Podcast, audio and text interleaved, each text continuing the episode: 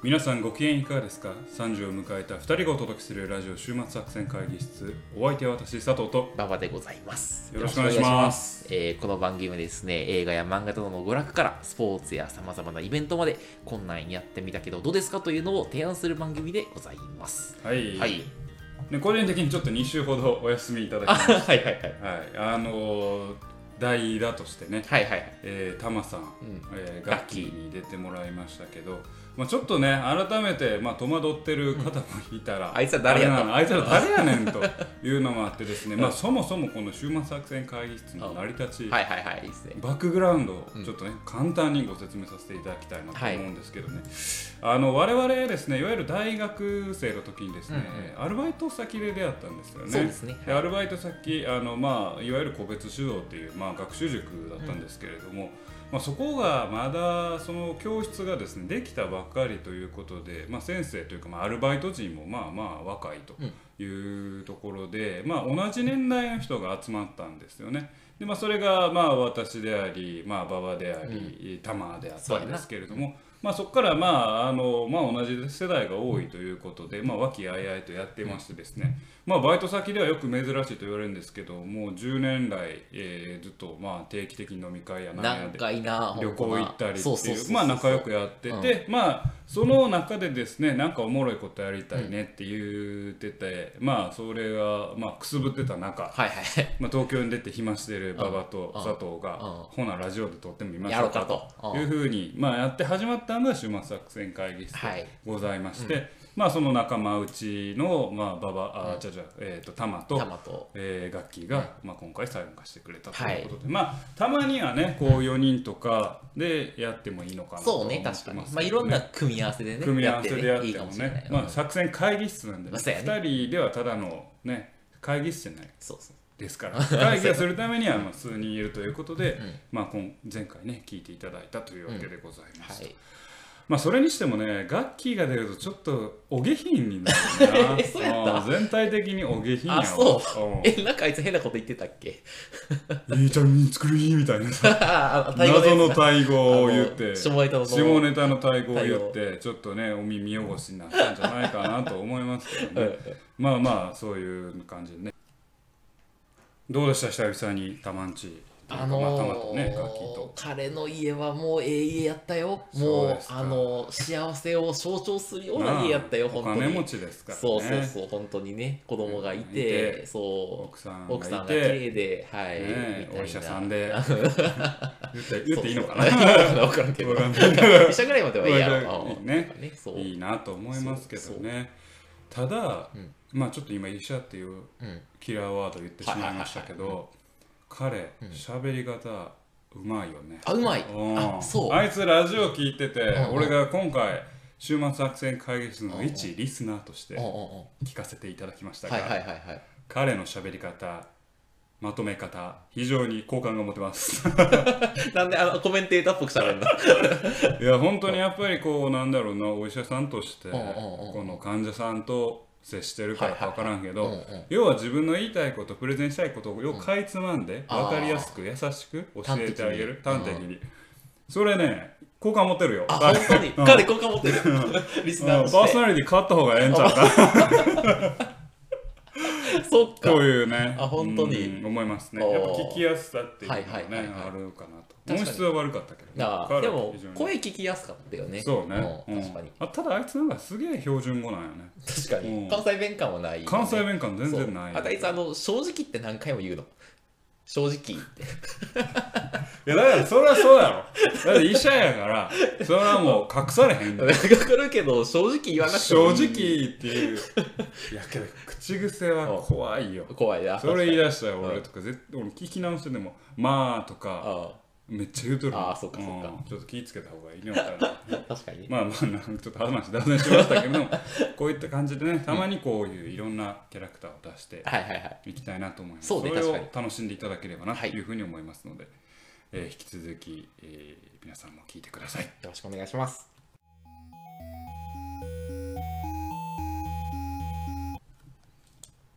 はいということでね、えー今回ですね私佐藤がやらせていただこうかなと思うんですけれどはいよも、まあ、久々に漫画でも紹介しましょうかねと最近はおすすめアプリとかおすすめボードゲームとかああ、はい、確そかんに。なんばっかりやったごめんな。というわけでね、うんちょっと漫画を紹介してはいはいいたんですけど、ちょっと話がねちょっと毛流に乗りまして、うんうん。まあ、今回紹介する漫画はですね実はですねもうあのなんでしょう、もう5年ぐらい経ってるんですようわ発売してかてらから、あ発売してからだ発売してか。かららもう期間15巻なんですよああ、なる何を今更っていうはいはいはい漫はい画なんですけど実はですね私読んだことなくてそほのど。漫うんう画んうん珍しくドラマから入ったんですよあ、ドラマ化されてるの、まず。はいあ、ほうほうほでそれは1月にドラマ化されてう。はいはいはいはいはい。で1月にドラマ化されたのが、えー5月の連休あその1月から3月のなんかワンクールで終わって、5月のゴールデンウィークに、えー一挙放送でやってたのを見て、ちょっとハマってしまって、へー漫画も前回読みましたという、ドハマりしたな。はうんい、今回ご紹介するのは漫画「特撮ガガガ」です。え、知らんわ、それ。何それ特。撮ガガガ特撮画家が。えー丹波庭先生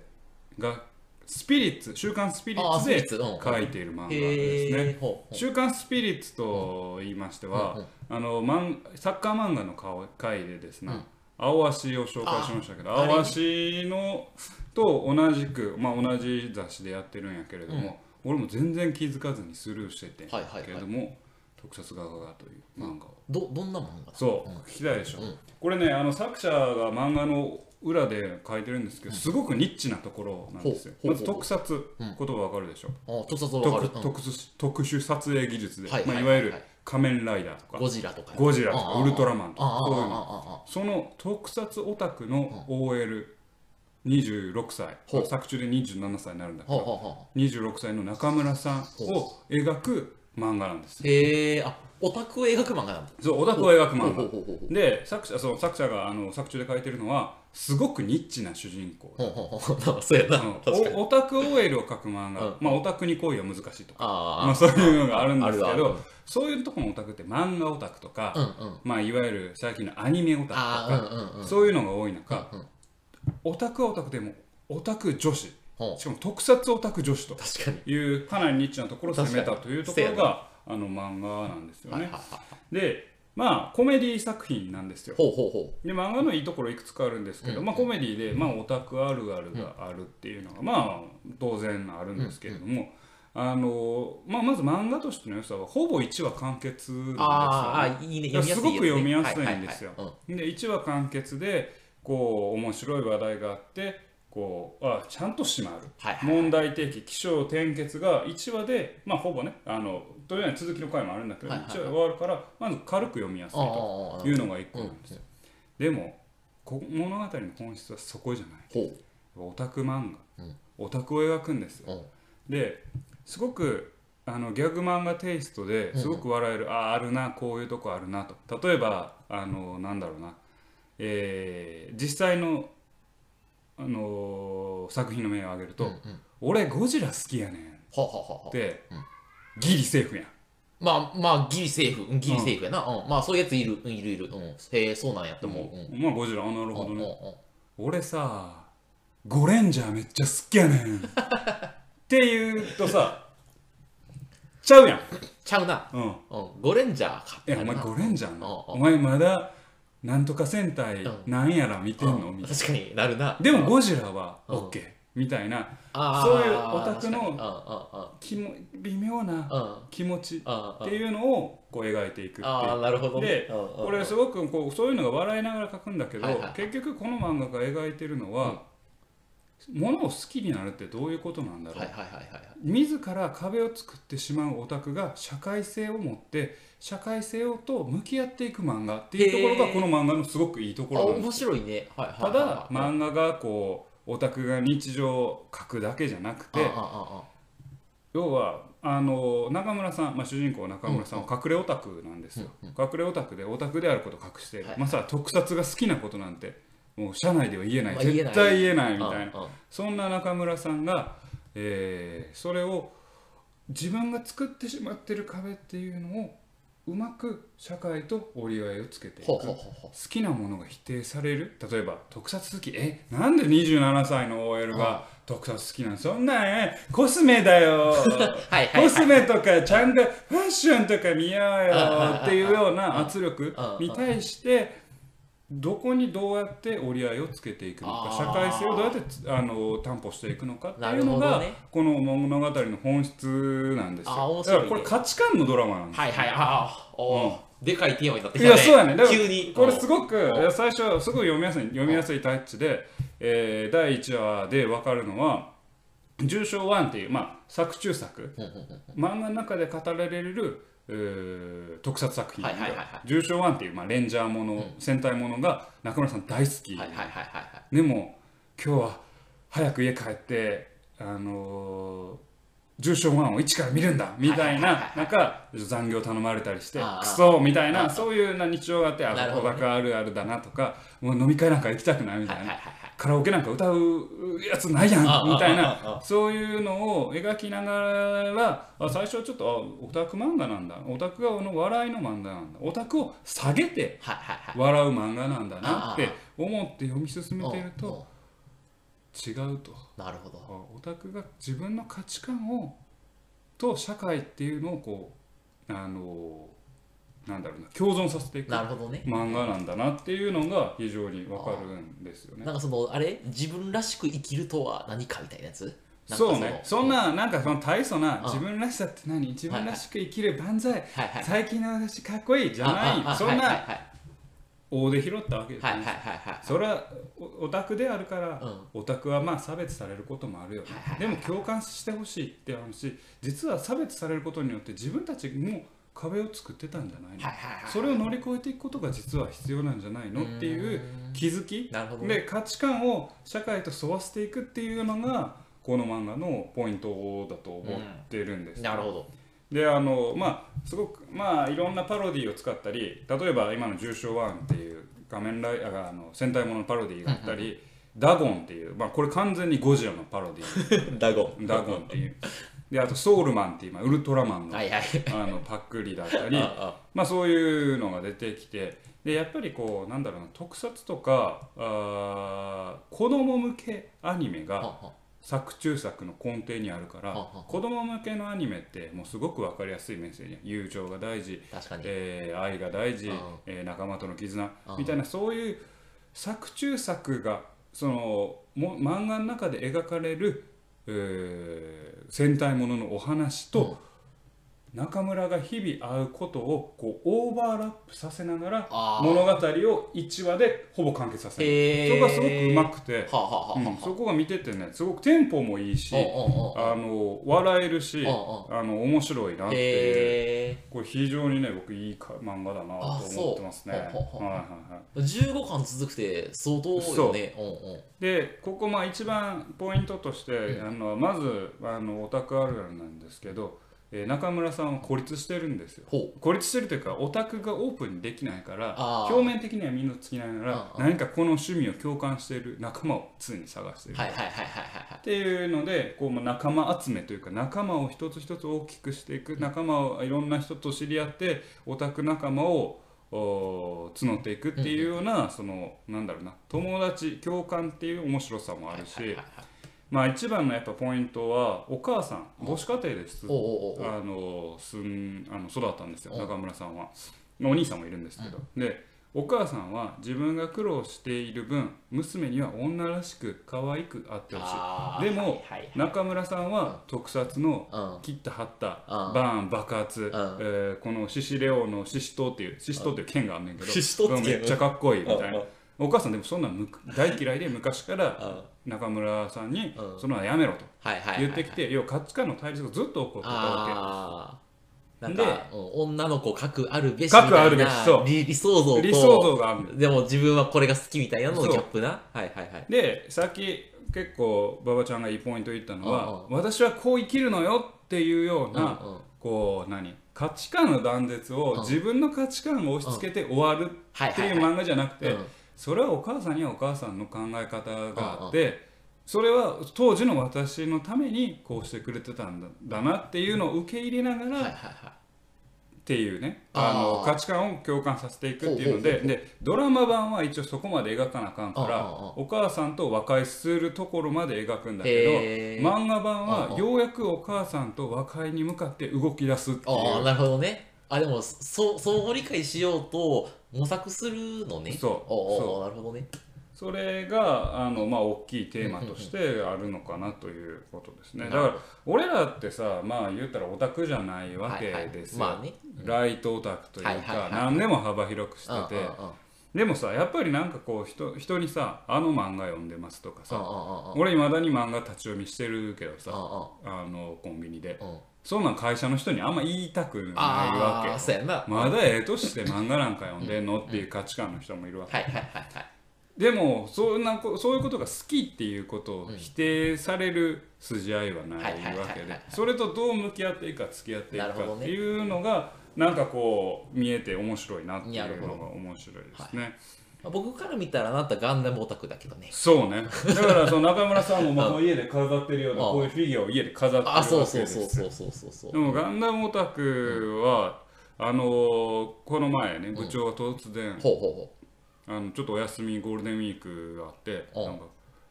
「ゼータを見たよ」うほう。おうおねう部長が。部長がおうおうおう俺会社でマンガンダムの話したく ないんよ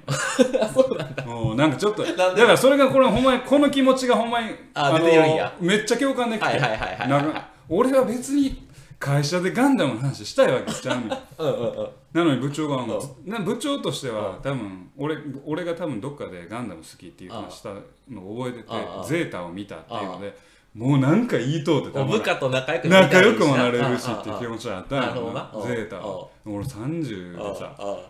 会社でガンダムゼータガンダムの話するのちょっと恥ずいなって思って さあそうですねあでも確かにあのは恥ずかしく思う自分もいるよね一方でねそうでもそうそこの恥ずかしさって本当は何なんやろうんっていうところとそれと向き合っていくっていうのがあーこの漫画でいう描ねか好きでれてええやんとそう好きでいいやんってういうのもあったりなるほどそこがねいろんな人とあのー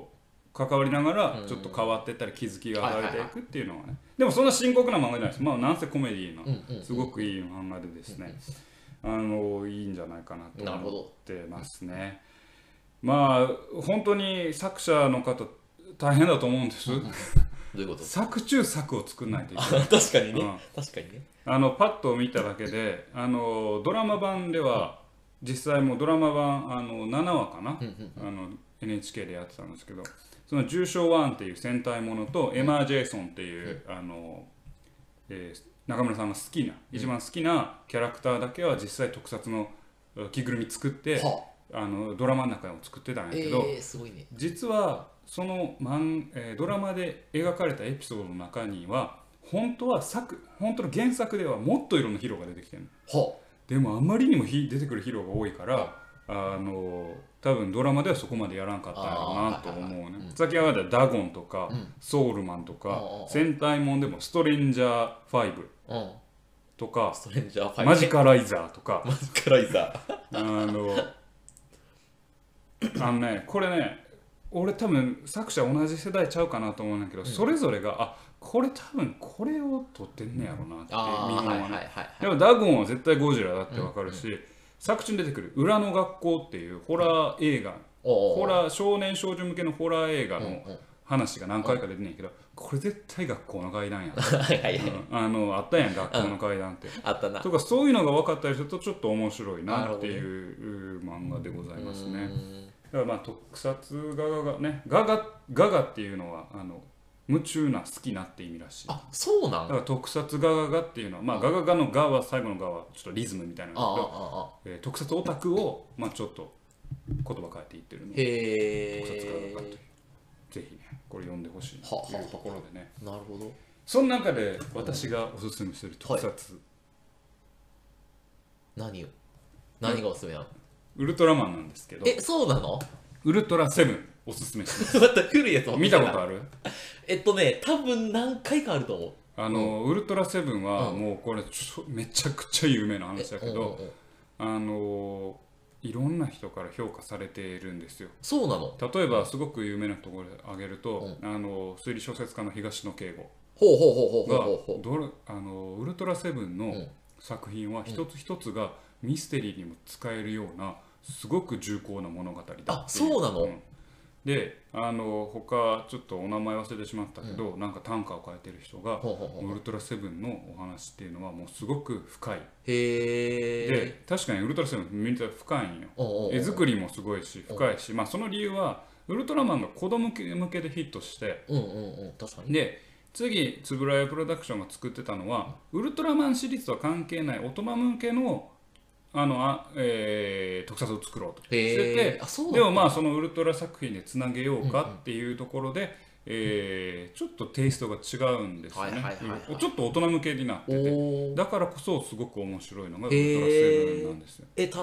例えばどどんな話なの例えば子供向けじゃないんやけど、うんまあ、これも超有名な、うんあの夕日の中でメトロン星人で戦う「狙われた街」っていう作品があんねんけほうど、ほうほうほうほう普通怪獣とかさ、うんでまあやってきてう暴れ回ってうんうんおしまいみたいな、そうやなその話だけどウルトラマンにメトロン倒され星人は、あのやってきて何するかっていうと、まあ昔やから自販機タバコの自販機があるんだけうんうんうんどうんタバコの自販機に薬を入れるんよ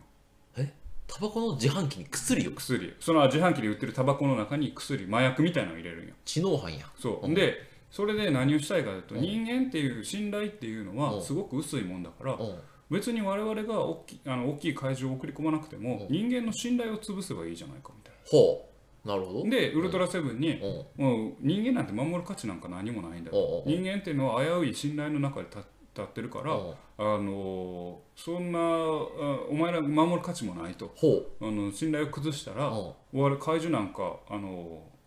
連れてこなくても、俺ら俺はあの世界を支配できるみたい社会派やね意そう外とうんうんな。でまあでなんやかんやで言って、えーと最初に戦ってうんやっつけて終わんねんけど、はいはいはい最後のナレーションが、うんこれはあのあくまで嘘の話ですほうほずっとずっと未来の話ですうほうなぜななんでかってうんうん人間はそれほど今の現代の人間はそれほどお互いを信頼してませんからねっていうのでおい終わるんよおいすごいなと子供向けでやるねっていうおいなるほどねすごい作品やなっていう こ。こも子供ポカンとするよポねカンとするちょっとかなりシリアスなおはいはいはいはい話で他もねノンマルトンの使者とかうんあのまあちょっとね時間あるから言いますけどあの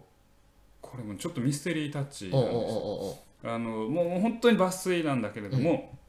ある少年が渚にいてほあの地球を守るね、うんあのウルトラマンの姿をしあウルトラマンが姿を借りているうん諸星ダンっていう主人公うと、ああ有名なあのまあ、隊員がうん渚にいたら、あの助けてくれとほうあの海の海海底の中の,、あの開発をやめてくれとおおはいあそれは成人があ子供がこ子供がはうんははでそこにはノンマルトがいるからダメなんだと、ノンマルトうんほうノンマルトってなんだと、ほうほうノンマルトってのは地球に本来いた人たちだほうほうほうまあ異星人に見えんねんけど、うんそれが本当はにあの地球にいたんだよとあでもせ先住民ってことそう先住民なんだほうほうほう彼らは海底でいて海底はノーマルトが生きてるところだから、はいはいはい邪魔しないでくれってほうほでうノーマルトは別に人間に何も被害をしてないだろうおうおうおうって言ってで、えーでも地球のその科学隊は、あのノーマルトは別に何にもしてないけど、破壊するんですよまあそうやなうん作中でうんうんうんあそはは破壊するんやそうおうおうおうでまあ要はそのいざこざがあってんノンマルトうがん結局あの地球の原子力す潜水艦を奪ったりしてああはいはいいざこざが起き始めたからなるほどもうねあの壊してしまうなるほどおでもノンマルトはほ本来は何もしてなかったはずなのうに実は地球を守る側だった我々がノンマルトをおうおう死に至らしめてるんじゃないのかってあ主ー人公が葛藤すするねんあもう俺たちが成人なんじゃないかと俺らがう実はノンマルトをがいた地球っていうのにやってきた異星人でん侵略した侵略者なんじゃないかゃってはいはいはいいうは自分たちの立場を180度ひっくりいはいへ返え面す白いね作品になっおておーなるるほどねそうっていうよううなんまあ大人向けのお話だからはいはいへ子ー供向けだと言ってバカにできないはあぜひあの特撮ガガガとともに見てほしいのがウルトラセブンウルトラセブンあウルトラセブンどうやったら見れるのちなみにフールかな。ツタヤフールか。 まあ、古いツけタどヤ行ったら見れるとはい思はういはいはいはいはうんぜへーひ。それ以外もいろんないいお話。い。あ、そ深いおう。あ、話そがれる知らんかった。ウルトラセブン面白いな。うん、意外に深いっていうのあーが確かにそういうのならすごいファン増えそうだねコアなファンがいるんですようんうだから単純にウルトラマンがかっこいいっていうわけじゃなんうくんうんてこう物語の奥行き奥深さっていうのがあいはいはるいそういったところでも特撮っていうのは楽しめるんじゃないかなはそういった気づきも与えてくれた特撮学がぜひあなたに読んでほしいあなるほど。今回ご紹介したのは、はい漫画「特撮画家館」でございました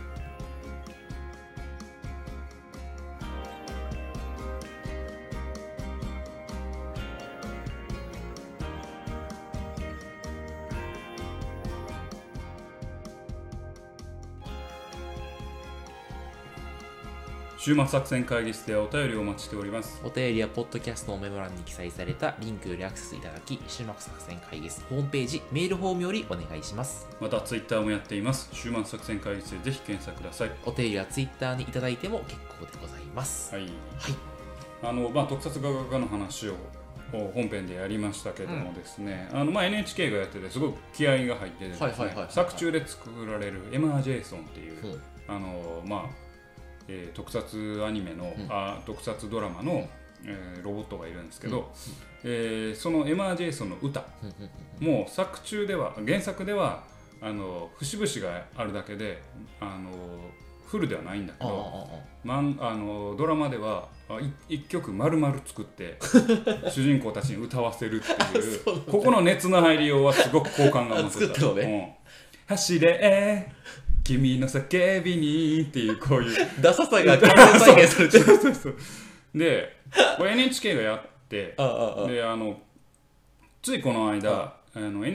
NHK の NHK パークって渋谷にあんねんけど、うんうんうんそこで、えー特撮画家で使われたフィギュアとかあのスーツとかそういうのを紹介しますとほうあ展示しますとへえあ。ってほな行こうかなと思って行ってみたんですよ、うんでそしたらあの NHK パークってどっちかというと子供向きに作っはあはでああるはあからあの他のなんやろなえーっと教育テレビでやってるような、うんうんうんえーテレビくんとかのキャラクタほうほうほーとかもいあいっぱいあって、う。うっんうん。てなるともう必然家族連れというかほうほぼ子供が多かあっあ、たなるほどね。これ特撮画家でも全く同じ話があんねんけあああど、ああ主人公たち特撮好きやから、うんあのたまにあのデパートの上とかでやってるヒーローショーに行くねんけど、はいはいはいはいまあ、子供ばっかりなああ中大人がカメラ構えなあかんっていう気持ちを俺もありありと分かって特撮側のスーツとか、うんあの作中で使われたああうのん。何衣装小道具を見に行ってんけど、子供ばっかりでへえ。恥ずかしいな大きなお友達やな。 大きなお友達になってしまってほんまちょっとあえ、れでもそういう人たくさんいるんじゃないのいるんだろうねお見たい人。あってこ子供向けの漫画じゃないんでしょあれは。あ特撮画家があそうかあそうそう、うん、だってスピリッツでやってるからそうだねよね子供向けじゃん多分子供見ても絶対分からんと思う、はいはいはいはいはうん深いもんああ。結構ああ大人が大人というか何かを好きになったものがある人がだったら絶対あこういうはいはい。ことを感じることもあるなって、うんうん要はだから価値観と価値観のあれですからね、うんはい誰でも感じるんじゃないかなと思いますねでもまあね、作中ではあの北城さんっていう女の宮城さんと北城さんっていう、はまあ、女性も出てくるんだけうんうんうんどドローターなんですよドルオタ、あアイドルオタク。アイドルオタク。うんうんうん分からえ、どういうこといや佐藤さん的には分からへんん。わアイかドルらんやオタっク。ぱアイドルとあかそうやっぱりなえ価値観が対立するわうんまああああ、かんわちょっと理解できへんと。理解できへんはいはいうんなぜでも歩み徳川側を見て思ったけどねあああ理解せなあかんあな歩み寄らなあかんと。歩み寄らなあかんああうんそういうやつそうやって俺が壁を作ってんだかもしれないああ、確かに理解できへんと。どうするあもしあ馬場に彼女ができてあああいや彼女候補ができてああいや私ああ今何が流行ってるのかもよくわかんないキスプリンセスかキスなんかキングプリンスかああ、わかる。あるやろのそんなんキンプリやつやろ。キンプリああキンプリ。うん。ああ、追っかけやってるんよああ、ああ、あ来週の週末は名古屋公演あるからそこ行かなあかんねんあ、ああ。推しメンは、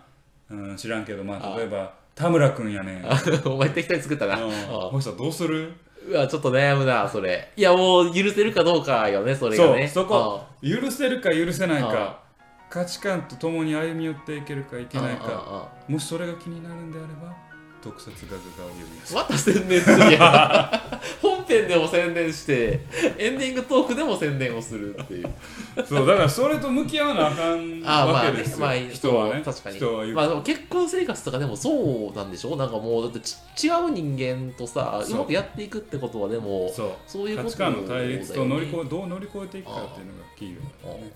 まあそんな思いをはい馳せながらね、はい今日もやっていきたいなあ今日もやっていきたいなって今日 は終わりじゃないエンディングやぞお前お前まだまだ喋るからお前というわけでお送りしてまいりました、ラジオ終末作戦会議室本日はこれにてお開きお相手は私佐藤とパパでございましたまた聞いてくださいさよなら